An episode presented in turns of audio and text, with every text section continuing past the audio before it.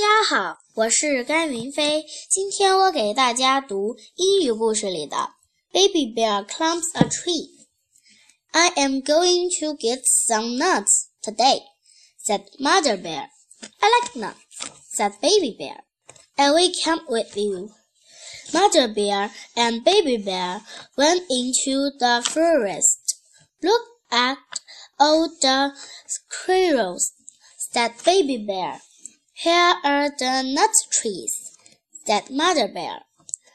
Where are the nuts? Where have they gone? said Baby Bear. Squirrels come and eat the nuts, said Mother Bear. Squirrels like to have nuts too, said Baby Bear. Look, I can see some nuts way up in the tree, said Mother Bear but I can't climb up. I'm too big. I'm not too big, said Baby Bear. I can climb trees. Baby Bear climbed up to get the nuts.